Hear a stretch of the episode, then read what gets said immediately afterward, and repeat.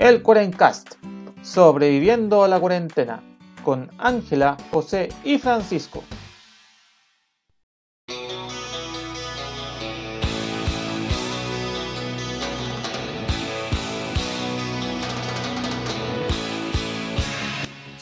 Buenos días, buenas tardes y buenas noches a todos los amigos de la internet que nos acompañan en esta nueva cachilupi semana de cuarentena, transición o en lo que diablo estén ustedes por momento. En la fase de cada uno. En la fase en la que estén, exactamente. Les habla José, soy anfitrión del Cuarencast, aquí sobreviviendo a eh, la transi-cuarentena. Como me acompañan mis queridos amigos Ángela y Francisco. ¿Cómo se encuentran, chiquillos? Bien, José, otra semana cachulupi, como tú dices, dentro de la transición. Pero bien, con ánimo, con harto ánimo para este capítulo y sin muchas novedades por este lado. Y por el sur, ¿cómo está la cosa. Panchito? Hola Ángela, hola José. Por acá, bien. Ya me di cuenta que estoy siendo cada día un poquito más sureño. Sí. ¿por qué? Un poquito, porque ya di- diferencio la nieve de un día de la nieve de otro día. Y los pajaritos que están afuera de mi casa son diferentes, así que ya estoy como con el ojo más agudo. Así que me siento un poco más sureño, pero contento. Falta que hables también. cantadito. Ahí la completa ahí. Sí. Voy camino para allá. Perfecto. Oye, Pancho, yo tengo una, Sí. una, una consulta que me carcome el alma. ¿Cuál? ¿Qué pasó con el tema de los pellets? Que habíamos mencionado en el Uh. episodio pasado de que se, está, se te estaba quedando sin calefacción y iba a tener que empezar a echarle nieve o cualquier cosa que generara calor. Ech- Echar un conejito a la hoguera. Claro. Eh, Y hacer un No, mira, al parecer ll- llegaron camiones y se fueron al tiro y después llegaron nuevos y ahora los venden muy parcelados. Como te venden cinco sacos por, por persona. Chuta, hay que dosificar entonces el pellet. Sí. Hay que dosificar. Sí. Y, y piensa que los días más helados la gente se echa casi me- medio saco, me imagino. Saco de pellet como se echarán 9 de 18 kilos aprox. Así que ojalá que pase luego el, el invierno y, y esto del tema de los camioneros no afecte la distribución porque acá estamos fritos. A cortar leña, Será. partiste. Partiste Sí. A buscar el, el pajarito más calefaccionable. Y combustible que haya. más, más- combustible, sí. Eh, Una de Fénix. Eh, Bueno, ya terminando el tema de la anécdota de, de la crisis de pellets de- del sur, les contamos que este episodio va a tratar sobre mitos y curiosidades del, del reino animal llevado por Ángela. Y en nuestra segunda mitad vamos a hablar de algo bastante simpático, que es, hablando- justo hablando de esto de epidemias, pandemias por el estilo, sobre la epidemia de baile de Estraburgo, que es una muy divertida historia que ocurrió hace mucho tiempo atrás en Europita.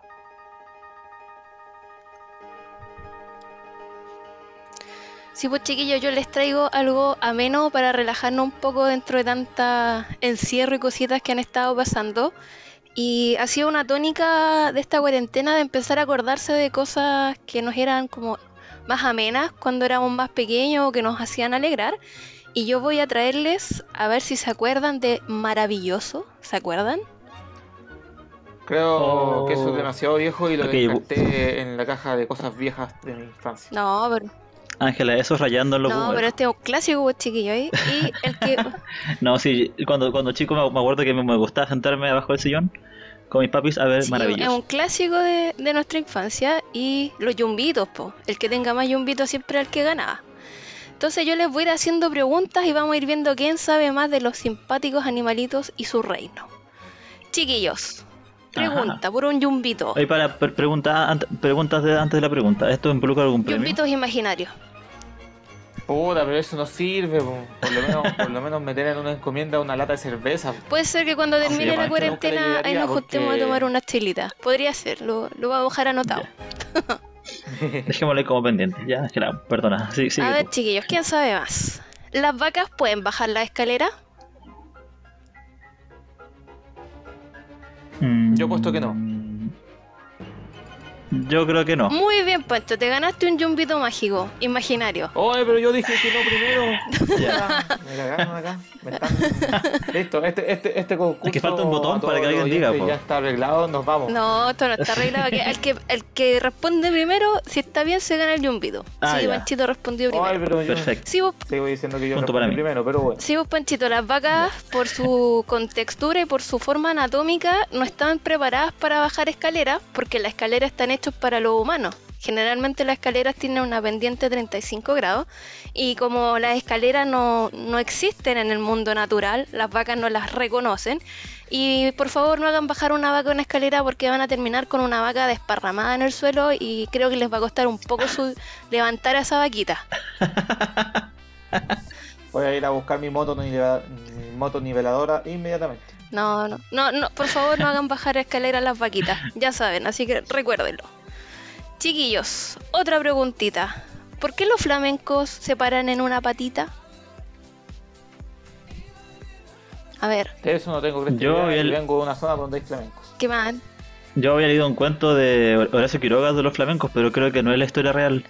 Pucha, manchito, les tenía fe, me voy a tener que quedar con el yumbito yo porque yo sé la respuesta. po. Se cree Porque que las víboras mordieron los, los flamencos en sus patas. Se cree que los flamencos se paran en una patita, ya sea para dormir, como su sistema biológico está hecho para tener como un pie en la tierra para estar atento a cualquier amenaza. Y creen que los, los flamenquitos cuando están así están durmiendo. O otra idea es que los ayuda a mantenerse calentitos y no perder como el calorcito que tienen en sus plumitas. Por eso se paran en una patita. Así que... Me parece interesante. Así que ya saben, no molesten a los flamencos cuando estén parados, probablemente estén durmiendo y manteniendo su calor. Otra pregunta Sí, de curiosa. hecho- De hecho, muchos vi- viven en sectores donde hace harto frío. Sí, entonces ahí se mantienen paraditos y mantienen su calorcito. Otra pregunta curiosa. ¿Los caballos cómo duermen? acostados. No, duermen de pie. Exacto, No. se ganó un yumbito el panto. Generalmente los caballos ¿Sí? duermen de pie. No es que pasen a la fase REM de sueño, que es como cuando estamos durmiendo raja los humanos, pero ellos también se mantienen parados para estar alerta ante cualquier amenaza. Así que si ven un caballo con los ojitos cerrados, déjenlo tranquilo, por favor, no lo molesten. Sé que la tentación es muy grande, pero déjenlos tranquilos. y también, como dice el- el José, también se echan, pero no es tanto para dormir, sino que es como más para mantenerse de- descansando, más que dormir. ¿Y por qué se para? Porque pueden dormir parados los caballos, que para nosotros es totalmente imposible. Es porque tienen un sistema de tendones y ligamentos que le permiten mantenerse en pie sin caerse. Así que tendríamos que ejercitarnos mucho para poder dormir parados como los caballos. Aunque algunos humanos cuando estamos Bueno, muy cansados podemos dormir parados en el metro. Pero eso Yo he visto eso mismo. Eso. Gente durmiendo en el Para- metro parada. es una hazaña no menor. Lo he hecho. Lo he hecho alguna vez en momentos de cansancio. Otra pregunta, esta sí que es un clasicazo.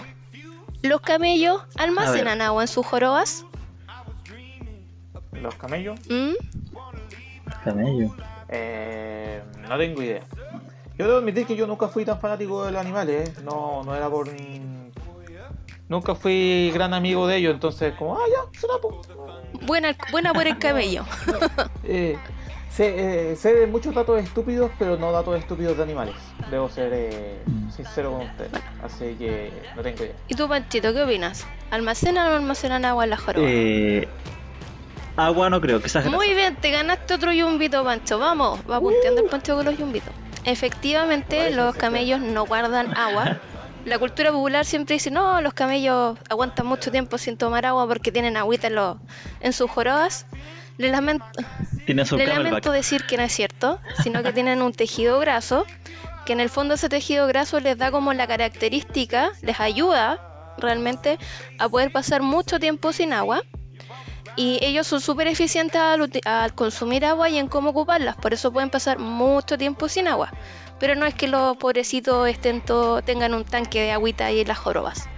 Así que el mito es falso, lo hemos desmentido totalmente. Pucha. Otra pregunta curiosa. ¿A los ratones les gusta el queso? Ah, eso sí sé que no, no me vengan con cuestiones. Muy bien, José, te ganaste un yumbito. Y si no me- Y a ver, ¿por qué no les gusta el queso, José? mal, pues, debería tener dos, pero no. ¿Por qué? ¿Por qué no les gusta el queso? ¿O lo dijiste porque se te ocurrió que querías llevar la contra? No, yo sé, sé, sé que no les gusta el queso, pero no me empiecen a preguntar payasadas de por qué. Bueno, Supongo que le hará mal nomás, po, o se habrán acostumbrado a que les ponían veneno en el queso y evolucionaron a una raza de super ratones que no come quesito. queso para evitar el veneno. Mm, Puede ser, Puede ser. pero generalmente es porque los ratones prefieren los alimentos con azúcar, que sean dulces. Y el queso no se caracteriza Ah. por ser dulce, sino que es más salado. Entonces, chiquillos, si, si tienen una invasión de ratitas o lauchitas, no les va a funcionar el queso, olvídenlo. Pónganle un dulcecito y su pastelito, y ahí van a poder atrapar al ratoncito.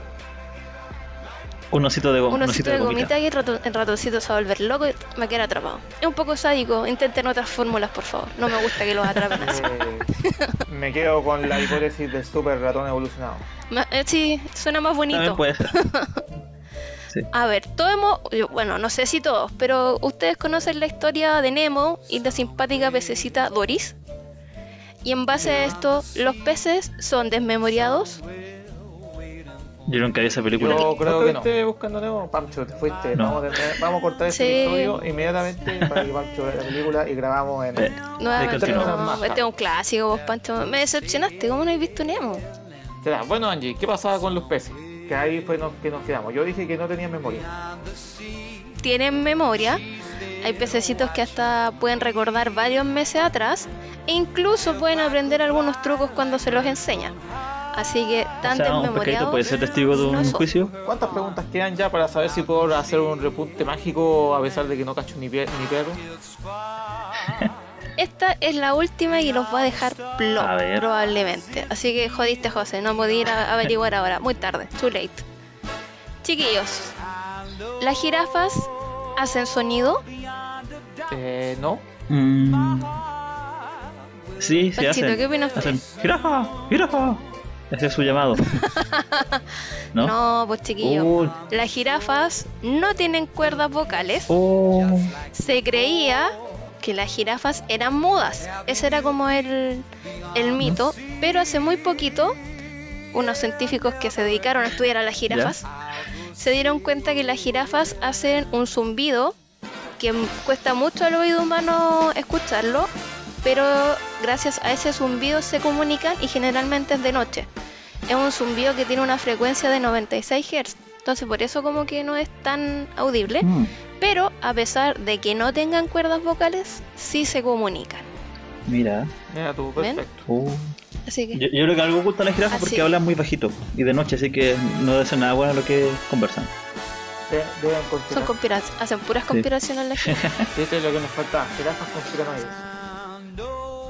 Nos van a, a conquistar en cualquier momento las jirafas, No chiquillos. sé, confío más en la conquista inminente de los cocodrilos que de las jirafas. Bueno, en, en el mundo en que estamos ahora nunca se sabe qué, qué especie te puede atacar. Ha estado todo tan loco que posiblemente las jirafas estén O sea, pensemos que todo esto partió por un, un simpático eh, murciélago y un, y un pangolín. Claro, a lo mejor acá viene la venganza de la jirafa. Lo que- lo todo lo que nos faltaría. un Así pues, chiquillo. Pero para ya entrar a, a cerrando, espero que a los, a los escuchas les haya gustado aquí estas curiosidades del mundo animal. Eh, pero Angie, tengo una pregunta bien interesante. ¿Quién ganó Dígame. si llevaste el conteo? Sí, pero ¿por Pancho. Uh, Pancho respondió mejor. Así, así que al Pancho le debo un yumbito, una cerveza que tenga un yumbito. Hay varias por ahí, así ah, que sí, pues hay una, cuando vuelva a la hay- normalidad y nos podamos hay una ver. que tiene un elefante te rosado afuera. Claro, esa, esa misma cerveza te vamos a regalar cuando nos volvamos a ver. Perfecto. Puede que sea mucho tiempo más, así que todavía no la compraré. Probablemente, Pancho, lo que va a pasar es que cuando llegue el momento se le va a haber olvidado. Así que empieza a imaginarte la cerveza porque es lo único seguro que tendrás. La imaginación. Yo, me- yo me acordaré porque estará este capítulo para como, como respaldo. Y chiquillos, siguiendo con la línea de las curiosidades, les traigo un relato que si no fuera por la gran cantidad de evidencia y registros históricos que tiene, todos pensaríamos que se, tra- se trata de un cuento de fantasía. Yo cuando leí esto quedé flop. Eh, ¿What? ¿Es verdad? ¿Es verdad? ¿Es ¿Es cierto? verdad? ¿Es un mito? Miren, en, en julio de 1518, 1518. en la, ¿Ah? 1518. Sí, Ya, en la ciudad de Estrasburgo, eh, en la parte que actualmente sería Alemania, pero en ese momento era parte del Sacro Imperio Romano, una simpática mujer llamada Frau Trofea empezó a bailar en las calles. Empezó a bailar sin, sin música Ya. y sin parar, como, se- hasta que como el colapsó. estúpido y sensual Spider-Man. muy parecido. De hecho, dicen que de ahí viene su inspiración. Este, interesante. Eh, esta mujer, eh, Frau Trofea, bueno, bailó sin parar hasta que colapsó, cayó derrumbada al piso, descansó un poquito y se volvió a levantar y siguió en su meneo silencioso. Rayos, ¿y por qué? Nadie sabe ¿A qué por se qué. veía esas ganas de bailar? Quizás estaba en alguna cámara simplemente- oculta, alguna, algún prototipo pre, eh, pre-prototipo de cámara oculta medieval. Sí, o era un flash mob también, no sé. Pero conforme pasaban los días y las semanas, se fueron sumando más habitantes de Estrasburgo a a esta coreografía extraña. Y para agosto habían cerca de 400 bailarines eh, en esta danza. Y la gente no estaba bailando como uno pensaría que estaba contento, así gozando, disfrutando, sino que tenían cara de horror, de gritaban, pedían auxilio y no podían parar de bailar Ya estaban, estaban chatos, ya. están desesperadísimos. Y, y el ayuntamiento, ante tal problema, pidió ayuda a los médicos locales. Y según la teoría de salud de la época, esto se debía a sangre caliente. Pero Entonces pusieron sanguijuela y todos se fueron al diablo. No, que no se quedan quietos. Eh, no podían hacerle sanguijuela, que era lo más común, o ser sangrados para que botaran el exceso, el exceso de sangre, sino que lo que hicieron, dijeron, pucha, ¿cómo hacemos para que esta gente transpire? Ah, con más baile. Entonces el ayuntamiento Ay, señor. eh, contrató músicos, contrató bailarines, armó el manso escenario y dijo ya, todo a bailar. Y porque El medio carrete. más su carrete, y pensaban que bailando los tipos iban a transpirar y su cuerpo se iban a enfriar y iban a liberar su exceso de sa- sangre caliente y se iban a mejorar. ¿Creen que esto funcionó, chiquillos? Por supuesto que no. Este, eh, eh, estamos hablando de medicina medieval. Esto, todas esas cosas no funcionaban. Exactamente, fue peor. De hecho, más gente empezó en, en esta danza frenética. Y bueno, esto en Europa y en verano, pues, en julio, agosto. Y en los días más calurosos morían hasta 10-15 personas de calor del desmayo porque solo paraban a comer y, y paraban cuando se desmayaban y o fallecían. Eh, ante la desesperación, eh, esta gente decía que no era una enfermedad sino que era una maldición. Ya, Que el santo local había mal, maldecido, maldito, maldicho a la, a la gente y con esta la maldición del baile. Y lo que hicieron fue peregrinar toda esta gente que estaba enferma bailando, así como casi una, una conga, todo amarrado de las manos, camino a las montañas, a la ermita, a la, al santuario de San Vito, que era el santo local de ese lugar. Y lo que hicieron fue ponerle zapatos rojos con agua bendita y la gente se curó. ¿Sí? Y La cura en unos Claro. zapatos rojos y Mi- agua agua bendita. Ojalá esa fuese la cura para el maldito coronavirus. zapatos rojos. Ay, sí, por favor, gracias. Sí. Lo, lo curioso de, de esta historia, que es verídica, eh, hay historiadores, eh, psicólogos, eh, eh, gente, eh, doctores y gente de la salud que estudió este tema porque está muy documentado, hay, hay registro de crónica y historia, y no fue el único caso de peste de baile que ocurrió en Europa. Ocurrieron muchos casos en la zona que está entre Alemania, Francia y los Países Bajos. Ya. En todo esa- el Valle de Rin hay muchos casos de epidemias de baile y hay dudas sobre el origen y sobre la cura. De, Sí, pues qué raro que te pongáis a bailar de la nada. Sí, y Sí, que sea- loco. y que sea contagioso. Eso fue lo más curioso. El primer, la primera eh, idea sobre el origen es que otras epidemias de baile que también ocurrieron en Europa se dieron después de momentos de mucho estrés. Ya. Es decir, hubo años con malas cosechas, con hambrunas, con problemas sociales muy, muy heavy. Y la gente estaba tan estresada que su única liberación, que estaba muy eh, susceptible a cualquier estado alterado de, de- de histeria colectiva. Se piensa que esa fue una de las posibles razones. Algunos dicen que quizás fue un hongo, que comieron alguna, como algún envenenamiento, pero eso no explica cómo se pasaba de persona a persona esta enfermedad, que es las ganas imparables de bailar. Claro, porque y finalmente eh, es como muy extraño cómo una, una persona tocaba a otra y la otra se ponía a bailar, o era como el rayo Sí. mágico de Bart Simpson en un sueño donde ponía a la gente a bailar automáticamente. de, de ese dato no hay mucho no hay mucha información Pero, por ejemplo, los, los doctores que han, han investigado el tema, y psicólogos y psiquiatras de, de esa línea, eh, dicen que el contexto social de Europa en este momento, en particular de, de esos pueblos, era el que había mucha religiosidad supersticiosa. ¿Sí? Y, era, estaba muy en el ambiente de que alguien decía, oh, me va a llevar una maldición de un santo. Eh, eso era algo, algo muy parte del día a día. La gente vivía con ese miedo. Entonces, juntando este estrés por el, el contexto social y la superstición de que algo malo te podría pasar, eh, se piensa que esto fue una enfermedad de masa psicogenética que hizo que todos bailaran. Y hay un, Una- hay un doctor Histeria colectiva. Historia colectiva.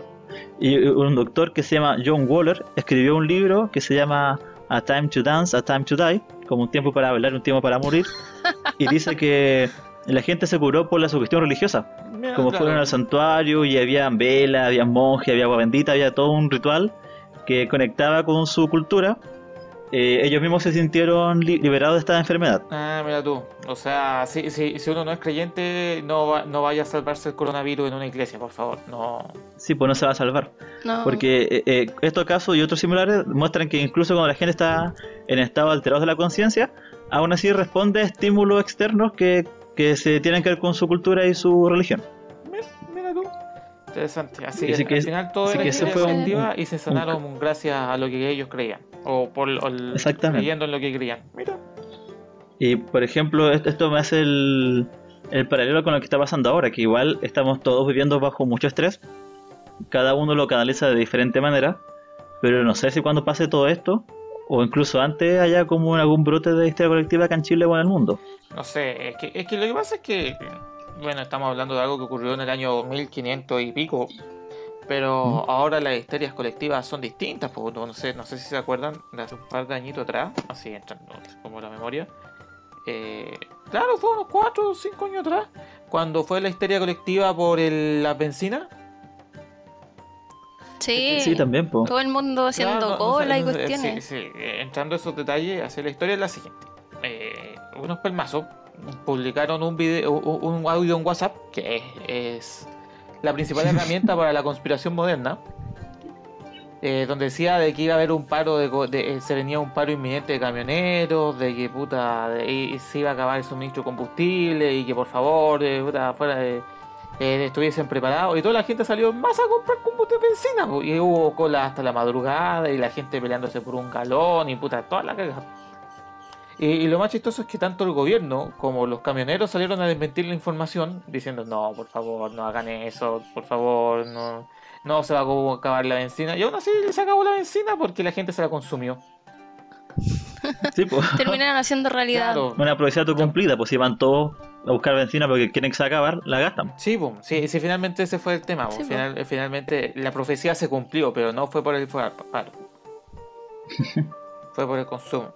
Y, y claro, y ahora justo que mencionas que, que era el tema religioso, también me acuerdo de, de otro caso de histeria colectiva, o de hasta o de pseudo histeria colectiva, que no sé si ustedes han escuchado la historia del vidente de Villa Alemana. Sí. Sí. yo, yo sé ¿Cómo que el olvidar Angie esa la historia? Yo, me, me consta que Angie, pero tú, Pancho.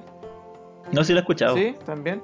Puta, Sí. Este, este clásico coco loco que veía a la Virgen María, eh, curiosamente después de aspirar neopren, lo cual le explica un poco las cosas. Eh, y bueno, y lamentablemente este loco decía que veía a la, a la Virgen María. Este, este compadre se llamaba Miguel Ángel. Miguel Ángel, ¿cuánto se llamaba? Puta, Poblete se llamaba. Y claro, de- después de que tenía antecedentes de, de- de psi- psiquiátrico y de drogadicción, entonces cada vez que después, después de las drogas veía a la, a la Virgen María y se empezó a correr tanto en la noticia que inclusive tuvieron que, que llegó a congregar mucha gente en los alrededores de Villa Alemana, así como miles de personas esperando que, que la gente Que aparezca. que aparezca. Y, y Sí, después, pues. obviamente, después se, se, se filtró la noticia de que en realidad todo era mentira y que era el gobierno militar que el que usaba a este compadre para desviar un poco las noticias desde las protestas y hacía. y- un porque de clásico. hecho, lo que decían, que, que los mismos milicos ponían buses para que la gente fuese a ver a la Virgen. Era la excusa perfecta Claro. para desviar la atención de la dictadura. ocupaban, eh, ocupaban la historia para desviar la atención. Y después ya la historia murió, lo- la mismo, lo- los mismos psicólogos y los mismos curitas dijeron que este loco era muy demasiado loco y no, no solo estaba viendo sueños de neopren. y que, dejara- y que- y que había que dejarlo tranquilo y después y después todo desapareció. Cuando ya acabó la, cuando acabó la dictadura, curiosamente, eh, también desapareció esta historia. Oh, Pero, se, se fue al olvido. pero finalmente. Y la claro, gente que estuvo ahí me, me imagino que juraba de guata que había visto a la Virgen María. Claro, la gente que eh. estaba como todos mirando el cielo, obviamente que uno ve algo. Claro, Sí, obvio, por po. eso, por eso es un caso de histeria colectiva. Si lo que decían, si se juntaba mucha gente, puta, y, y colectivamente decían, no, vimos la Virgen, la Virgen aquí, la Virgen allá, la Virgen me dio un mensaje Mm. y puta, pero en realidad solo estaban viendo una bolsa plástica en el cielo.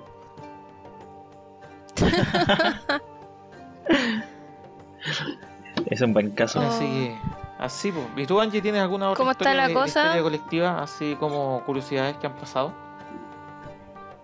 Sí, algo que pasó el 63 en Tanzania, grande Tanzania. que en ¿Qué un pasó? colegio de niñas, ¿Qué pasó en Tanzania? una niña, una niña se empezó a reír.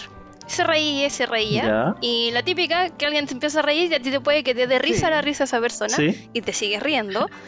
El punto es que la niña se fue a su casa riéndose, continuó riéndose, le contagió la risa a sus padres, sus padres se la contagiaron a otra persona y se dice que la gente se estuvo riendo eh, en el pueblo de Cachacha, así se llama, Cachacha. Cachacha. Se estuvieron riendo cerca de 18 meses. Oh, Porque sí, Pero ima- no, me- no me quiero imaginar lo agotador que es estarse riendo ¿Y nunca 18 contaron cuál meses. fue el chiste? O sea, si te...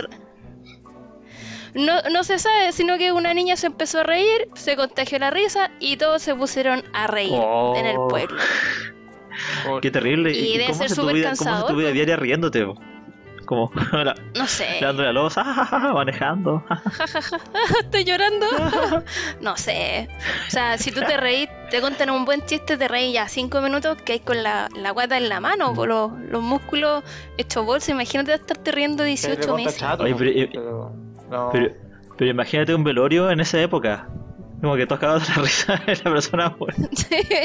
en un velorio Sí, se murió. sí. Oh, cha.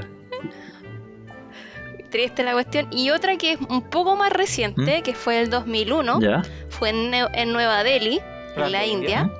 Se empezaron de la nada a ver reportes que supuestamente habían visto una criatura parecida a un mono, que se aparecía en las noches y atacaba a la gente mordiéndola o arañándola. Ya. Ya. Ya. Alguna gente decía que era una criatura de un metro veinte, un metro ochenta, que, que- que tenía boca de lobo y que, que te sacaba la cresta Nadie si te atacaba. chupacabra. Y acá viene la- Quizás. en la versión india el chupacabra diría yo, Mira, pero el hombre mono. el hombre mono. Y lo chistoso es que cerca de 15 personas empezaron a reportar que habían sido arañadas o mordidas por esta criatura. po. Incluso uno, algunas murieron tras haber saltado de un edificio supuestamente porque este Escapando. presas del pánico porque venía el hombre mono. Oh, qué loco. Qué terrible. Y lo, lo anecdótico es que nunca se encontró el hombre mono en ninguna parte ni ninguna prueba que dijera que efectivamente existía el hombre Claro, mono. pero es que también la India es un país tan grande que puta encontrar una, encontrar una cosa así es peluda. po. Oye, yo me acuerdo de otra historia que pasó acá en Chile hace. Creo que fue como una década prox, ¿Sí? como por el 2005, no, un poquito más. Eh, en, en Concepción, en Talcahuano, donde la gente decía que venía un tsunami. ¿Se acuerdan? Ah, sí, clásico. Cuando vino el Sí. tsunami, de verdad, ningún buen hizo caso y bueno. Sí. bueno, ya sabemos la historia. Y, y lo peor fue que murió gente de paro cardíaco en esa, en esa falsa alarma. Sí. Y, y todo parte, bueno, creo que en esa época no estaba el WhatsApp tan de moda, pero era como el rumor telefónico. Sí, Era, no, es que yo tengo un primo que trabaja en la armada y que sabe que dicen que hay un tsunami, pero no lo quieren avisar porque la gente no sé qué, no sé qué. Y todo el pueblo, la ciudad arrancando para los cerros y, y sí, porque quedó la embarrada. Básicamente quedó la embarrada en esa, en Concepción Talcahuano. Sí, po, como tú dijiste, hubo gente que murió de ataque al corazón asustado pensando que venía el Sí, tsunami. po. estaban todos más asustados que. Que fue, que fue demasiado extraño porque, claro, to- todas esta- estas cosas de histeria colectiva parten igual, pues de que eh, el, el vecino de un amigo que resulta ser una autoridad importante en el, el Instituto Chaya de algún lado, eh, pero sin nombre, nunca con nombre, porque siempre es como, no, no, es como confidencial, así como pseudo confidencial, pero. es como alguien nomás, Sí. alguien. Dice Sí. de que no, puta, eh, eh, va a pasar algo, ¿cachai? Y puta, oye, weón, y, y nadie se pone se para a pensar de que, oye, no- esta cuestión no tiene ninguna fuente, no están diciendo, nadie, nadie se está mojando el potito con la información, nada, puta. No, po. Así es súper fácil. po. Es como, es como o sea, también Salfate, porque todo, todos dicen Salfate siempre sale con teorías conspirativas y, y, y que todos vamos a morir y, y, el fin del mundo, pero ese cuando vive en un búnker bajo tierra, po. puta, por lo menos si una persona que estuviese en un búnker bajo tierra me dice que el el mundo se va a acabar, por lo menos puta, ese, ese loco se lo tomó en serio, Es más consecuente, pues. claro. Sí, po. Oye, y algo que ustedes hablaron al, al principio, los primeros capítulos del Cuerencast, que yo creo que es como las últimas historias Ah, colectivas, cuando, ¿Cuál, cuál? cuando partió todo esto el coronavirus, se acabó el confort. Oh, verdad. ¿Por qué el confort? Yo, yo sé que a algunas personas con el, con el famoso virus le, efectivamente le ha dado diarrea y vómito. Eh, hay, hay casos documentados, pero de ahí a agotarte confort. con- e- Eran, eran camionadas completas de confort. Y aunque ustedes no lo Sí. crean, Pancho también estuvo comprando confort. Tengo una foto que O sea, lo prueba. Hay una foto ahí, sí, pero es que me, me la tomé a propósito para reírme de la gente, pero sí. No, lo que estoy leyendo, lo que estoy leyendo el confort era de que la gente no hallaba qué hacer y tenía que comprar, gastar la plata para sentir que tenía control sobre la situación. Y qué es lo que veían, por ejemplo, el confort como es grande, es voluminoso, es barato y cuando no está en el estante se nota que hay un vacío. Y por eso antes el miedo de que se gastara la gente compró y compró, compró hasta que se agotó. Mira tú. Sí, pero es es decir, me llama la atención el confort, ¿cachai? Es como, por último, haber comprado comida, no sé, pero el Sí, confort. igual siempre es importante tener confort en la casita. Es de esas cosas que Sí. cuando faltan uno lo nota. Sí. No, no, no me Sí. vengan con, do- con cuestiones. No entraremos en detalles con eso. no entraremos en detalle. Eh, bueno, Pero es trágico no tenerlo. Con esos pequeños historietas de la historia colectiva, eh, cerramos el programa de esta semana. Eh, como siempre, agradeciendo a toda la gente que nos escucha y nos apoya por redes sociales. Eh, espero que el programa les guste. Aquí yo sigo insistiendo de que yo tuve dos buenas en el concurso y parece que la internet hizo que se olvidase una de mis anotaciones.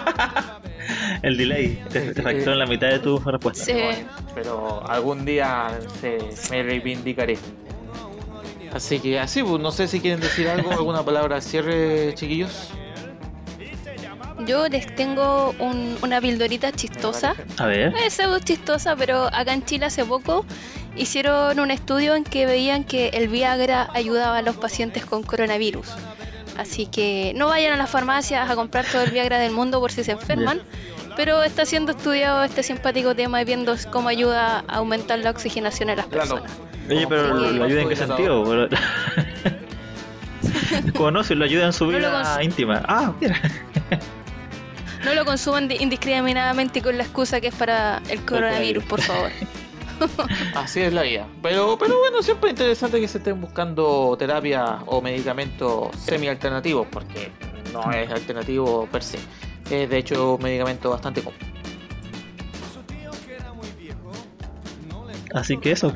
Así que así, pues. Bueno, Pancho, ya que, Yo- ya que te noto, te noto de manera extraña, ¿quieres decir algún mensaje al público antes de terminar el, el- el episodio?